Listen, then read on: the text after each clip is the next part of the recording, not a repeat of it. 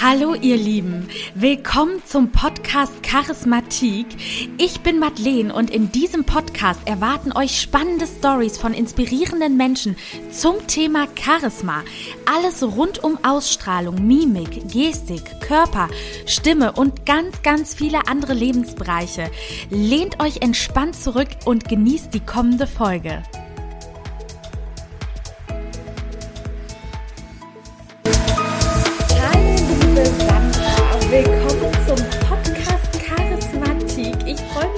Total, dass du dir sogar an einem Sonntag die Zeit nimmst, bei mir im Podcast zu sein.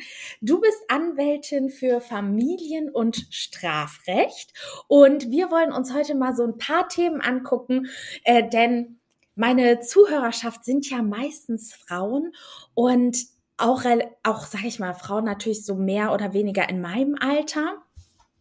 Und da ist halt so die Frage, wie bereitet man sich denn eigentlich aufs Leben vor? Was muss ich bei einer Ehe beachten? Was beachte ich bei Scheidungen? Die Scheidungsrate steigt ja, wenn ich mich jetzt nicht total vertue. Und da wollen wir einfach mal so ein bisschen quatschen und äh, stell dich doch gerne mal vor. Ja, ich freue mich auf jeden Fall auch hier zu sein, dass ich teilhaben kann an einer Folge in deinem Podcast äh, egal ob Sonntag oder nicht Sonntag, ganz egal.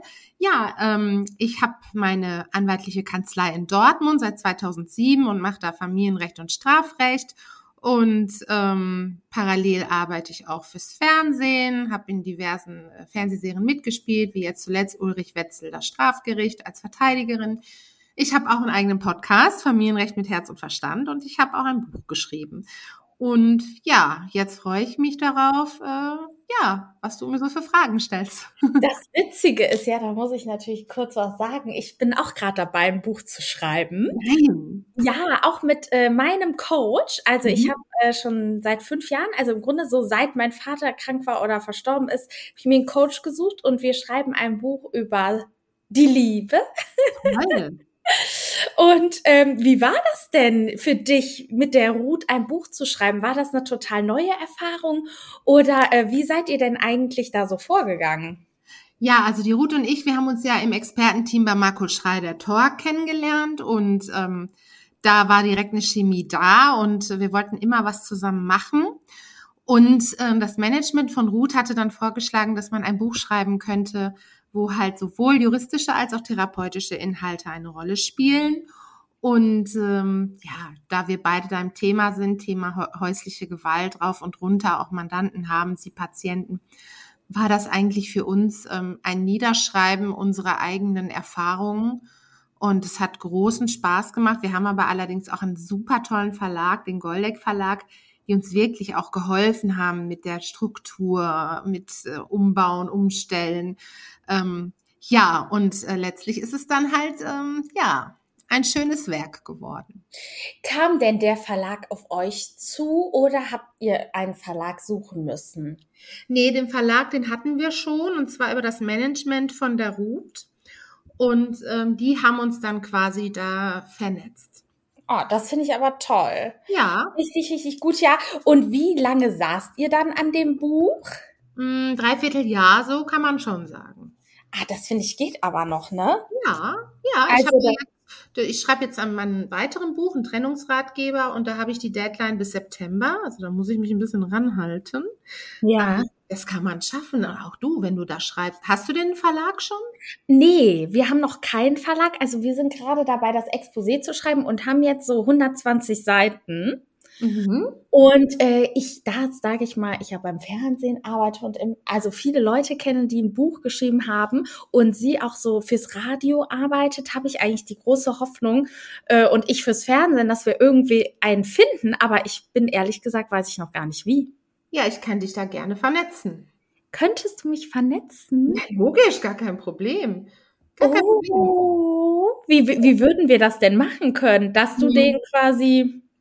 Ja, ich würde den quasi, ähm, du müsstest mir halt einmal. Das Exposé schicken, ne? Ja, ganz genau. Dass ich, ich halt einfach weiterleiten. Genau, ist es, ist es eher so in Richtung Ratgeber oder ist es eher so in Richtung, ähm, was du erlebt hast? Also jetzt mache ich Promo für mein noch nicht fertiges Buch. Ja, es wird so sein, ähm, da ich ja schon sehr lange Single bin, schreibe ich von Situationen, wie ich Männer kennengelernt habe, was ich erlebt habe und sie bewertet das und schreibt, was ich hätte anders machen können. Das ist doch und, mega. Ja, das ist mega eigentlich. Und sie schreibt dann auch so wirklich, also weil die Chin Ying heißt sie und die ist wirklich top. Die ist in Köln, die ist halt Coach und die hat auch so einen kleinen, ganz kleinen, so spirituellen Ansatz. So, du musst dich mhm. gut fühlen, um gute Männer anzuziehen. Du Toll. musst in deine Kraft kommen, ne, so. Und auch von der Kommunikation her, das ist so spannend, was ich über sie schon alles gelernt habe, weil letztendlich man schreibt ja auch ganz schnell irgendwie so flapsig ja. oder so mal schnell mit einem, dann ist da noch ein Rechtschreibfehler drinne. Und das habe ich auch einfach so gelernt. Ey, ganz ehrlich, gut überlegen, was man schreibt, was Interessantes schreiben, ja. ein Mann nicht unter Druck setzen, ja. immer spiegeln, ne? Und das sind so Dinge, ohne die, ganz ehrlich, ich wüsste, ja. also das das sind echt coole Dinge. Ja, das, das hört sich richtig klar. interessant an, weil das wäre auch so ein Buch, das hätte ich mir vor 20 Jahren gekauft. Jetzt nicht mehr, aber ähm, vielleicht auch, gibt's ja auch immer noch Frauen. Ähm, ja. ne, aber das ist, ist überhaupt kein Thema. Ich, äh, wir können, das ist ja dann quasi auch ein Zwiegespräch, was ihr führt, ne? Ja, so, genau. Ja, das ist ja im Grunde das, was ich auch mit Ruth in dem Buch gemacht habe. Ich werde auf jeden Fall mal, schick mir das zu. Ich schicke dir das extra. Und ich schicke das weiter. Oh, das ist toll. Oh, da freue ich mich. Ja, ihr äh, liebe äh, Zuhörer, sorry, dass wir jetzt gerade abgeschweift sind, aber das ist wirklich auch total spannend und hat ja auch super viel mit Selbstständigkeit, Ausstrahlung zu tun. Ich finde über ein Buch, also für mich ist das auch so ein Verarbeitungsthema. Ich reflektiere dadurch total viel und ich glaube einfach, dass äh, ich bin nämlich auch für Freundinnen immer schnell so irgendwie die Ratgeberin für Dinge, mhm. weil ich aber auch so lange schon Coaching nehme und dadurch bin ich dann auch auf die Idee gekommen, dass ich dachte, ey, ganz ehrlich, da kann man da einfach was nachlesen. Ja, das da ist kann man das machen. Ja, und äh, nee, aber ich finde das auch ganz toll mit deinem Buch, was du jetzt schreiben möchtest. Und da wäre natürlich meine allererste Frage, haben sich denn die Trennungen heutzutage vermehrt oder was stellst du so fest bei deinen Klienten? Ja, also wenn man das im Gegensatz zu früher, sagen wir mal hier 1910, 1920, 30, 40, 50 äh, sieht, ist das natürlich viel, viel mehr geworden. Das liegt einfach daran, meine ich, damals war es noch nicht so, dass äh, die Frau klassischerweise gearbeitet hat. Der Mann hat das Geld nach Hause gebracht, die Frau hat die Kinder erzogen, Haushalt gemacht. Da waren die Abhängigkeiten viel, viel größer. Und für eine Frau war es einfach nicht so einfach, sich zu trennen. Das war ein No-Go. Und heutzutage ist es halt so, dass die Frauen selbstständig sind, die gehen ihren Jobs nach im Optimalfall es, äh, und können dann auch sagen, so, tschüss, ich gehe jetzt. Die wissen, sie kriegen dann noch Trennungsunterhalt und Kindesunterhalt von dem Mann. Ja, und dann ciao. Also deswegen, und auch, was ich auch finde, ist, im Zeitalter von WhatsApp, Tinder, wie sie alle heißen, ist es doch viel einfacher auch geworden, andere Partner potenziell vielleicht kennenzulernen, sei es auch nur für Sex oder sei es für eine neue Beziehung. Das ist ja, war ja früher alles nicht der Fall. Nee, total. Ich habe auch äh, im Grunde die Konkurrenz ist gestiegen, das muss man einfach ganz klar so sagen. Und ich habe immer das Gefühl, die Paare, die wirklich noch halten oder die zusammenbleiben, die müssen wie Arsch auf einmal zusammenpassen mhm. oder stehen in einer Abhängigkeit zueinander genau. äh, oder also ist ja ganz oft dann so eine Dynamik drinnen, ne? Ja, genau, ganz genau. Aber ansonsten, ganz ehrlich, hält, also muss sowas erstmal halten. Du musst halt wirklich echt, du musst ja wirklich, da muss Liebe sein. Ansonsten mhm. hält keine Beziehung mehr lange. Und ich glaube, früher musste das eben nicht immer so sein. Genau, genau. Es war eine funktionale Geschichte ne, das war einfach so und äh, heutzutage setzt man halt darauf, liebt man sich noch oder liebt man sich nicht. Eine Beziehung ist halt immer Arbeit. Es ist so, keine Beziehung läuft von selbst. Also wer das sagt, meine ich, äh, sagt nicht die Wahrheit, weil es ist nie alles toll oder es ist auch nie alles, ganz schrecklich ist es in einigen Fällen, aber es ist nie alles so rosig, wie man vermeintlich meint. Da gibt's immer auch Höhen und Tiefen. Total. Und ich meine, natürlich gibt es jetzt auch diese Beispiele, wo es dann vielleicht gut läuft und da, äh, dass die Leute heiraten wollen. Und was mich halt wirklich äh, echt interessiert und wo ich auch schon den einen oder anderen Podcast nämlich zugehört hatte, auch mal von Amira Pocher. Mhm. Nicht, was muss ich denn als Frau heutzutage in einem Ehevertrag beachten? Oder ähm, ist das, also machen das immer mehr, machen das immer weniger? Ich, ich tendiere mal zu ja. Ähm, kann ich jetzt aus meiner Erfahrung gar nicht so bestätigen. Ganz viele, die bei mir sitzen, haben keinen Ehevertrag. Ja. Es liegt natürlich auch immer daran, muss man ganz klar sagen, ähm, was jetzt da an Vermögen überhaupt da ist. Ne?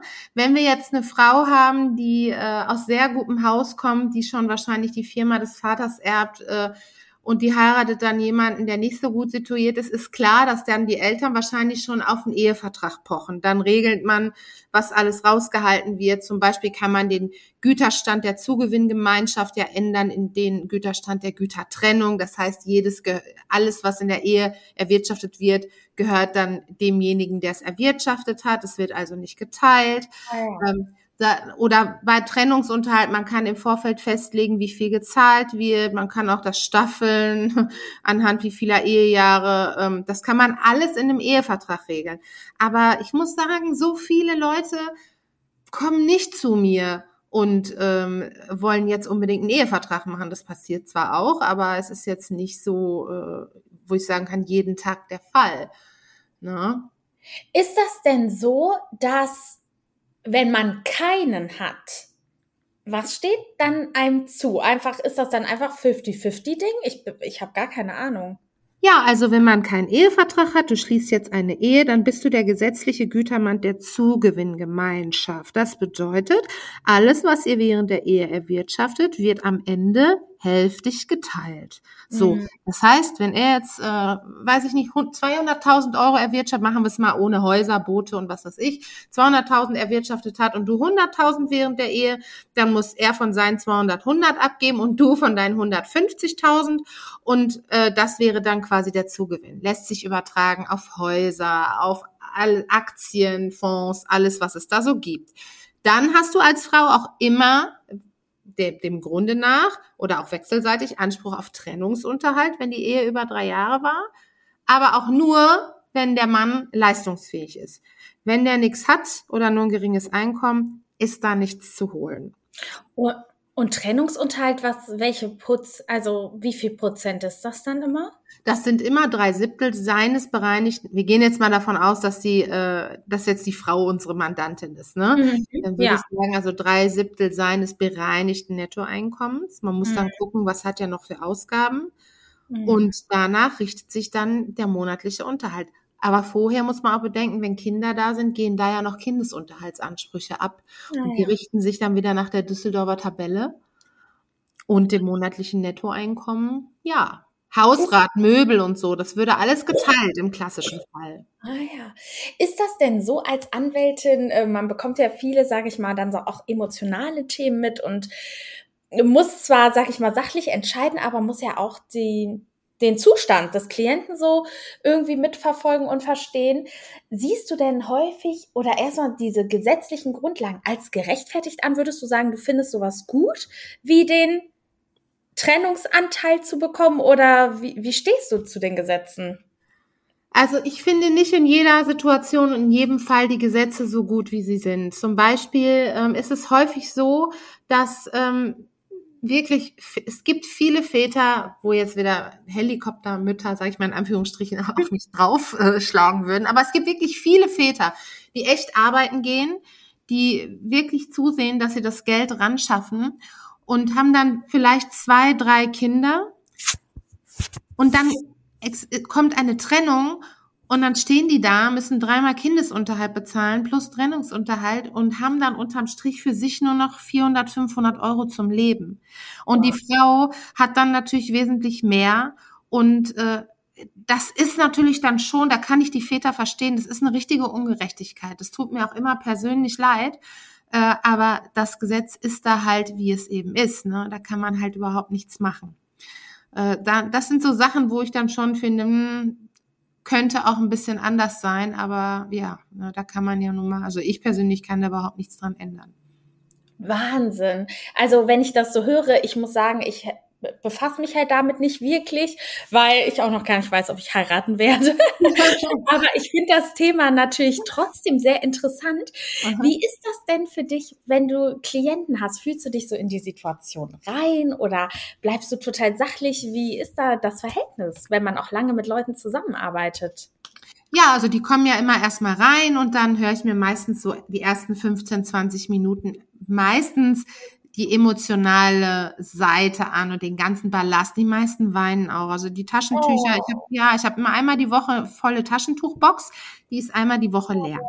Ja, weil die sind verzweifelt, die sind am Ende, die sind vielleicht auch geschlagen worden in ihrer Ehe, die äh, oder der Mann droht damit die Kinder wegzunehmen oder de, jetzt habe ich eine, äh, wo er sagt so, du musst jetzt ausziehen oder ich zahle die Miete nicht mehr das sind halt schon Dinge, oder bei einer, eine muss ich sagen, die tat mir so leid.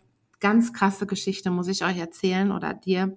Ja. Ähm, die hat halt, die hatten drei Kinder und, nee, vier Kinder, sorry. Ein Mädchen, absolut alles gesund, alles okay. Und die anderen drei Drillinge, schwerst behindert. Oh.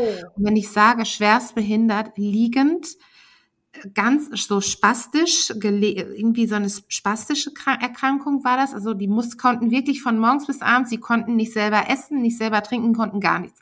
Und dann hat er am Ende gesagt, also ja, ähm, ich trenne mich jetzt von dir, hab die Schnauze voll, du bringst ja sowieso nur Missgeburten zur Welt. Mm. Mm. Und die saß dann vor mir und das tat mir so leid, weil das ist krass. Das ist schlimm. Das habe ich auch noch nie gehört, sowas. Ja, das ist, ich fand das so krass, vor allem er dann eine neue Tussi direkt und äh, ja, ihn hat das alles nicht mehr betroffen.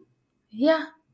Ne, der hat, der hat Kontakt und so mit den Kindern gehabt. Ähm, ja, also das sind dann schon Fälle. Sicherlich, also mich berühren die Schicksale alle. Also das ist, ich finde es ja auch immer interessant, wenn die zu mir kommen. Jeder hat eine andere Geschichte. Und klar berührt mich das. Und wie ist das? Wie gehen dann die Frauen damit meistens um? Also ich sag mal so, wir nehmen jetzt das Beispiel, man ist noch relativ jung, man hat vielleicht auch nicht so viel Geld. Nehmen die sich dann auch irgendwie häufig noch psychologische Hilfe oder würdest du das auch so befürworten, wenn man sich in solchen Situationen befindet? Äh, oder bist du da auch schon dann einfach eine gute Ansprechpartnerin über die Zeit?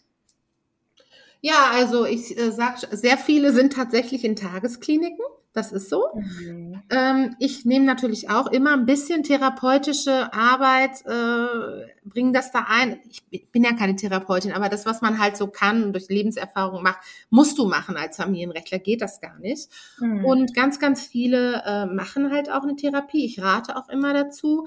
Weil es gibt ja einerseits die Frauen, die sagen so, ich bin froh, dass ich jetzt da raus bin, ich will nur noch die Trennung durchziehen und so. Dann ist es easy emotional. Mhm. Aber dann gibt es auch die, die mit zwei Kindern da sitzen. Er hat eine neue Freundin und die sind fix und fertig und können es gar nicht glauben, sind total verzweifelt.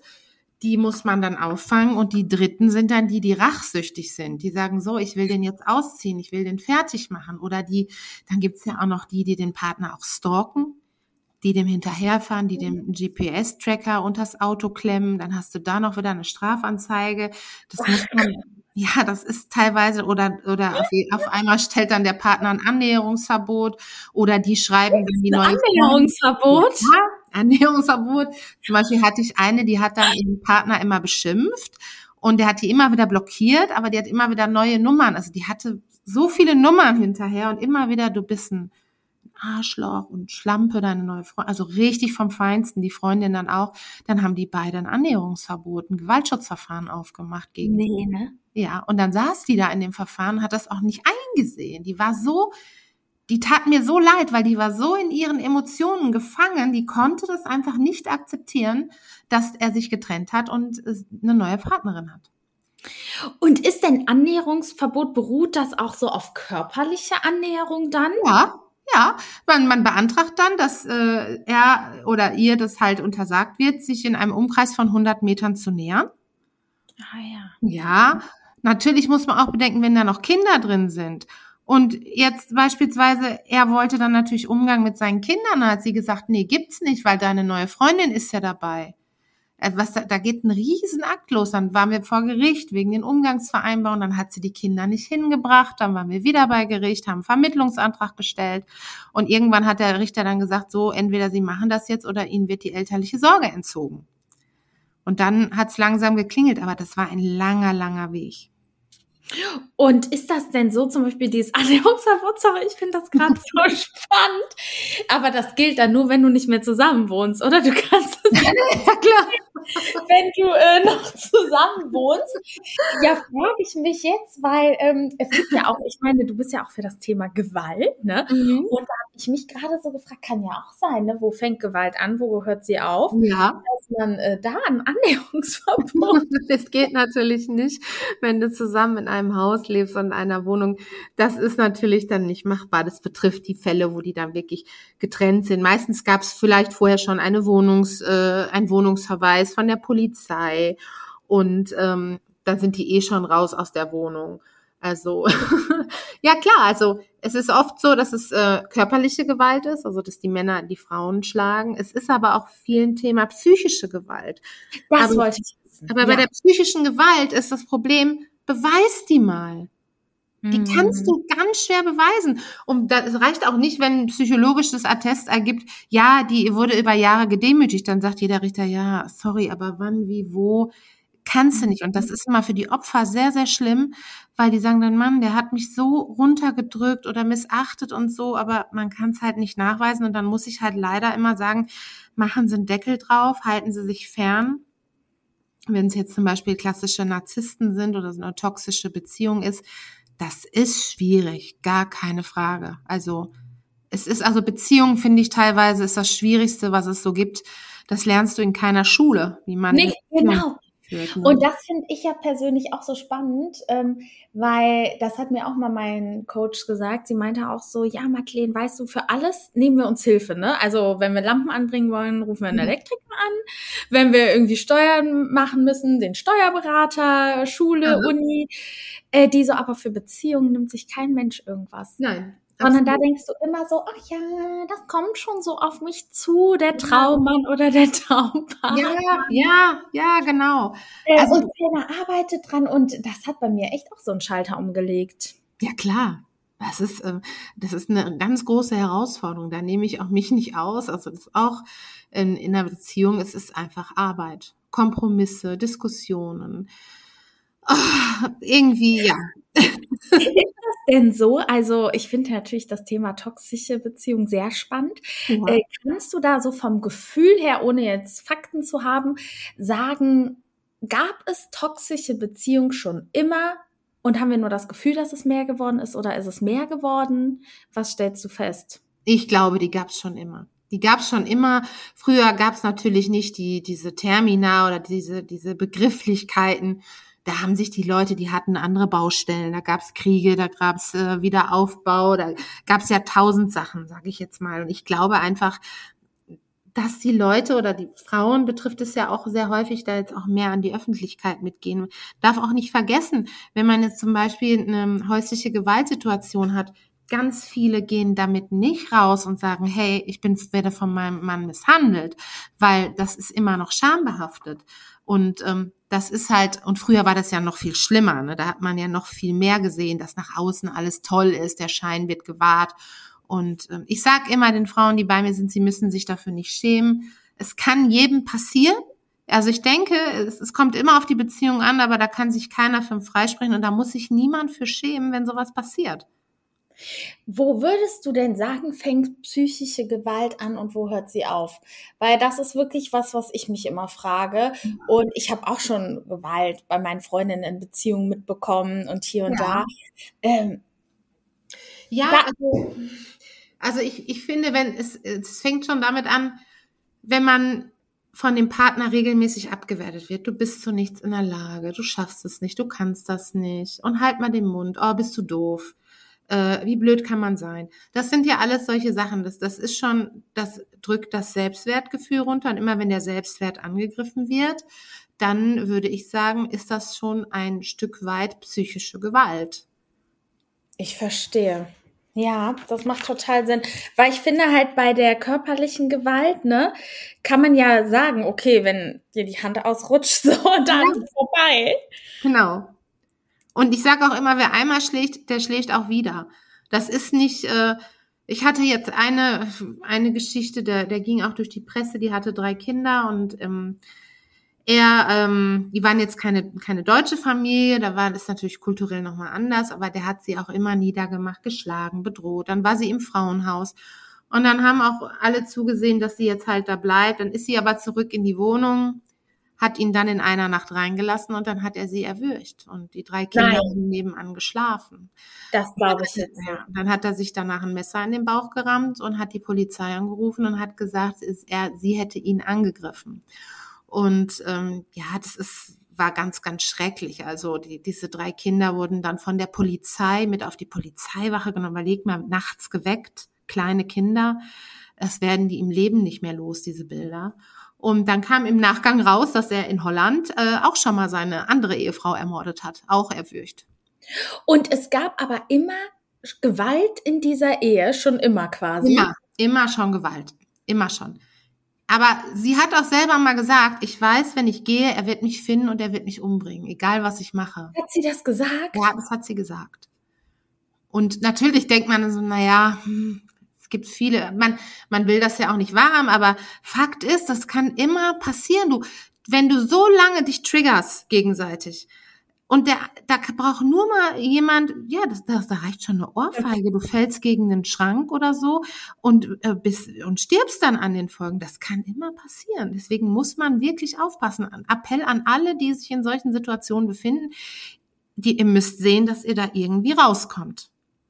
Ist das denn so gewesen? Also wenn man jetzt sagt, ja, äh, also sie ist mit einem Mann in der Ehe und sagt, der wird mich umbringen.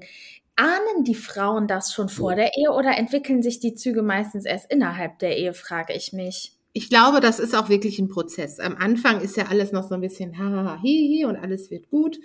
Und dann kehrt der Alltag ein, die Kinder sind da, es ist auch vieles anstrengend, dann ist das Geld auch nicht so da gewesen in der Familie. Und mhm. hat sich das immer mehr, die Grenzen, die werden ja immer enger. Also die Schwelle zum Jetzt geht's los, wie man im Strafrecht sagt, die wird immer geringer. Ja, ne? Ja, natürlich. Also muss quasi nur eine Kleinigkeit passieren und dann sagt man, das ist genau. schon der Anfang, lass gut sein und. Genau, genau. Ist es denn so, sag ich mal, wenn Leute diese Gewalt ausüben, haben die dann meistens doch auch selber Gewalt erfahren, oder? Ja, ähm, bei diesem Mann war es tatsächlich so, dass er eine psychisch kranke Mutter hatte. Ähm, und ja, das ist so, wer, wer viel aufwächst mit Schreien, Gewalt, wo das halt üblich ist. Für den ist das natürlich als Kind dann normal und das sind Muster, die werden abgespeichert und die werden dann auch abgespielt in diesen entsprechenden Situationen. Ja klar, natürlich. Boah, ich finde das wirklich krass. Also äh, da hast du total recht. Bei Gewalt muss man wirklich aufpassen. Was würdest du dann raten, äh, sage ich mal, an unsere Zuhörerinnen? Man hat sowas schon mal erlebt.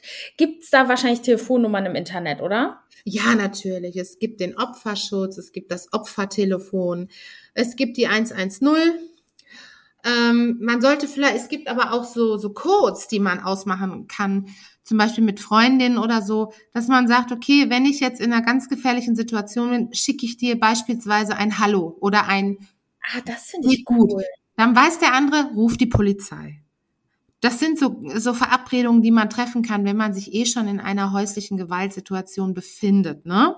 Ja. Und man muss auch keine Angst haben, es, es kann geholfen werden. Die, die Polizei kommt, die verweist den der Wohnung, dann kann man danach einen Wohnungszuweisungsantrag stellen, dass die Wohnung für die Zeit des Getrenntlebens der Frau und den Kindern zugewiesen wird. Dann kann sie das Schloss austauschen und ähm, da haben wir schon, dann gibt es ein Strafverfahren, Ermittlungsverfahren wegen Körperverletzung, das wird dann alles eingeleitet. Und äh, da hat man schon die Möglichkeit, halt äh, die Person einigermaßen zu schützen. Man hat im Grunde, muss man am meisten erstmal diese emotionale Hürde schaffen, überhaupt zu gehen, ne? Und ja. zu sagen, ich setze dem ein Ende. Genau. Und du hattest eben schon mal das Wort gesagt, emotional gefangen in sich selbst. Das ja. fand ich total krass, weil das bekomme ich selber auch total viel mit, dass das viele Leute sind. Was rätst du denn da Klienten? Boah, das ist ganz schwierig. Ich habe auch wirklich mit manchen, wie oft ich das durchkaue dann. Ja, glaube ich. Hundertmal, ne? Ja, du kannst den, also du kannst den zwar rational raten, wie es geht, aber emotional, ich bin selbst auch ein total emotionaler Mensch privat. Wenn du da gefangen bist, musst du dir therapeutische Hilfe holen, weil du musst das aufarbeiten. Und wenn du dich 50.000 Mal im Kreis drehst, du musst irgendwann sagen, okay, ich löse mich jetzt, aber das ist ein Prozess. Es ist falsch, wenn man sagt, da sitzt jemand und sagt, du, du machst es jetzt so, so, so und so. Das ist unmöglich, das kann man nicht machen. Man muss den Mandanten da abholen, wo er gerade steht. Und die meisten stehen ganz am Anfang und haben auch Rückfälle. Das, da muss sich auch keiner für schämen. Wichtig ist aber, dass man sich echt therapeutisch anbinden lässt. Und wenn man dann noch Kinder hat, darfst du auch nicht vergessen, wenn du immer wieder geschlagen wirst und du trennst dich nicht und das Jugendamt kriegt Wind davon, dann sagen die so, entweder sie trennen sich oder die Kinder werden in Obhut genommen. Ach, krass. Ja, okay, klar, verständlich irgendwie, ja. ne? Mhm. Also wenn die es dann nicht hinkriegen, zwei, drei Chancen und dann sind die Kinder erstmal in Pflegefamilien untergebracht. Ah. Mhm. Wie ist das denn? Ich meine, wenn die Leute zu dir kommen, die zahlen dich ja. Mhm. Wie kommen die Frauen mit den Kosten klar? Also ich frage mich immer, was ist jetzt, wenn du einfach äh, nicht so viel verdienst, aber natürlich Anwalt ja. Hilfe brauchst, kannst ja versichert sein und wahrscheinlich ein bisschen Hilfe bekommen, aber äh, ich meine, am liebsten braucht man es ja dann wahrscheinlich viel öfter. Ja, also das ist auch kein Problem. Viele denken ja, man muss den Anwalt halt, natürlich muss man uns bezahlen, davon leben wir ja, aber wenn kein Geld da ist, dann muss man das nachweisen durch einen Bescheid, ALG-2-Bescheid oder Nachweis, dass man nichts wenig Einkommen hat. Und dann gibt es Prozesskostenhilfe, Schrägstrich Verfahrenskostenhilfe, Beratungshilfe. Das sind Formulare, die füllen wir dann mit dem Mandanten aus und dann können wir ein Gerichtsverfahren mit denen führen und die Kosten werden von der Landeskasse übernommen. Also easy. Also es gibt immer Möglichkeiten, aber die ja. Frage ist halt, was heißt geringes Gehalt? Ist es dann so, Angenommen, du hast ein Gehalt von 1,2, hast aber zwei Kinder, dann kriegst du Prozesskostenhilfe. Das ist überhaupt kein Thema. Also da, da gibt's bestimmte Sätze, die rechnet man dann aus. Das macht meistens der Richter. Und, äh, und wenn du ALG 2 Bescheid hast, kriegst du immer Prozesskostenhilfe. Das ist nie ein Thema. Das ist super einfach. Würdest du denn, weil wir ja eben die Frage hatte ich vergessen zu stellen, über den Ehevertrag gesprochen haben, jeder Frau auch raten, so ein Beratungsgespräch dann irgendwie zu vereinbaren? Vor der Ehe meinst du? Ja. Mm, nee, auch wenn ich Familienrechtlerin bin, nicht immer, es sei denn, sie hat wirklich viel Vermögen im Hintergrund und noch viel zu erwarten, dann würde ich es ihr auf jeden Fall raten. Ansonsten denke ich, wenn man heiratet, ich finde, das ist so ein bisschen, das gibt einen faden Beigeschmack und es muss auch nicht immer sein, weil wenn beide nichts haben, großartig, äh, warum sollst du dann sofort einen Ehevertrag machen? Das kriegt dann immer sehr so eine starre Form. Man muss auch dazu sagen, du kannst den Ehevertrag jederzeit machen. Auch nach der Ehe kannst du einen Ehevertrag abschließen. Ah, verstehe. Ne? Und was ist aber denn, wenn der andere was erben sollte? Sage ich mal, auch wenn es einfach ein Haus ist oder so. Ja. Das ist heutzutage auch nicht mehr so schlimm. Das ist ein bisschen kompliziert äh, zu erklären. Äh, das wäre ja ein Thema des Zugewinns. Aber bei Schenkungen macht man es dann so, dass es das Anfangsvermögen dann des Betroffenen erhöht, sodass er dann im Endeffekt diesen Zugewinn gar nicht hat, weil sich das Anfangsvermögen erhöht. Ist mega kompliziert in der Sache.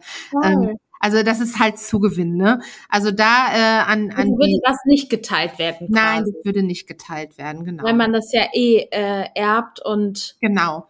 Man muss halt, du kannst ja auch Scheidungsfolgevereinbarungen treffen. Ne? Das ist ja auch eine Form eines Ehevertrages. Wenn du halt sagst, okay, wir haben jetzt das und das, ich habe drei Wohnungen, der hat das Haus, äh, dann kann man sich zusammensetzen auch im Vorfeld, sollte man immer machen, weil Gerichtsverfahren sind halt teuer für diese Menschen, weil da ist ja mhm. Geld und dann gucken so, wie teilt man es auf und kann das dann notariell äh, hinterher beglaubigen lassen und dann ist das safe. Das hatte ich auch mal mit einer, äh, mit einem Pärchen. Da war alles super. Also die hatten wirklich viel, viel Eigentum und so. Wir haben alles geteilt, war alles super. Und dann auf einmal ging es um einen kleinen Engel, der hatte, glaube ich, einen Wert von 50 Euro.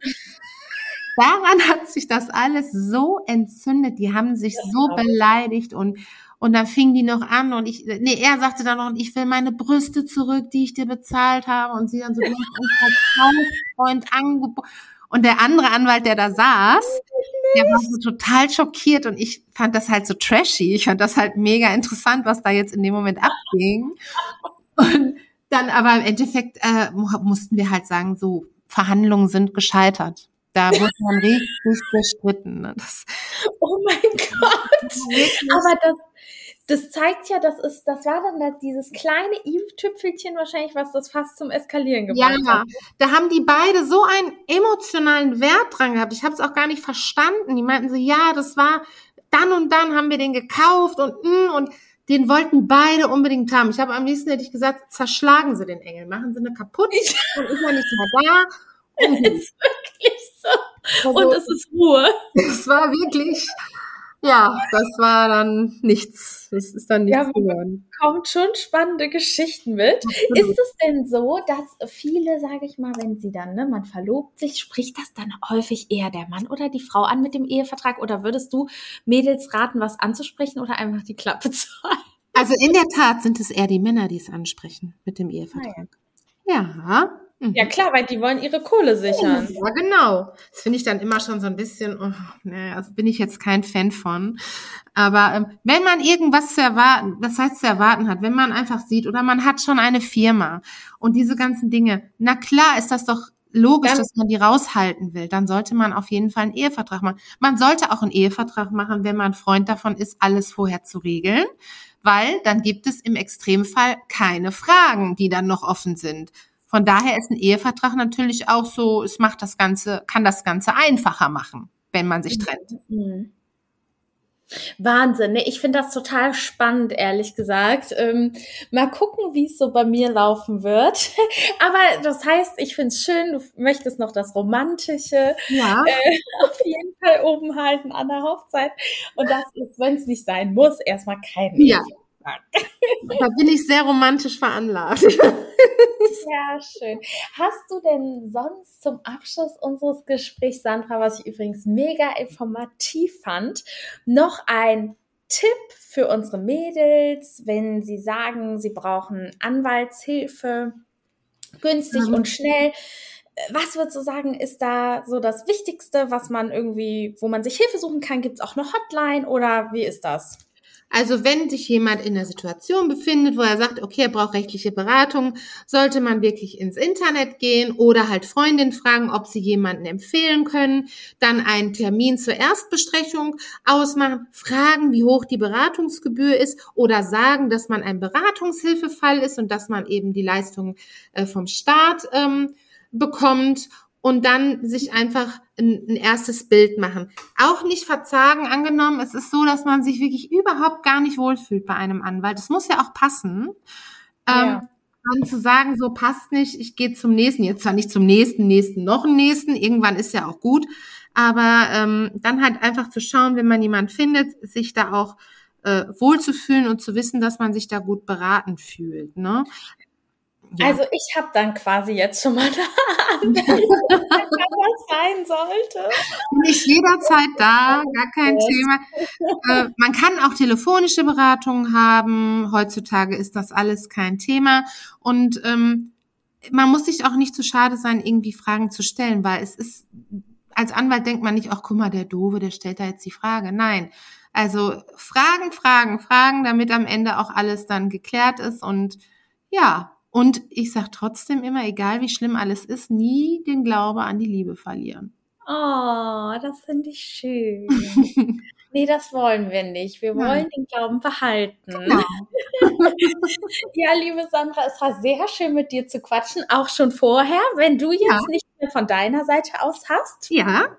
Nein. Äh, würde ich sagen, dass wir Schluss machen. Ich danke dir sehr und es war richtig, richtig toll.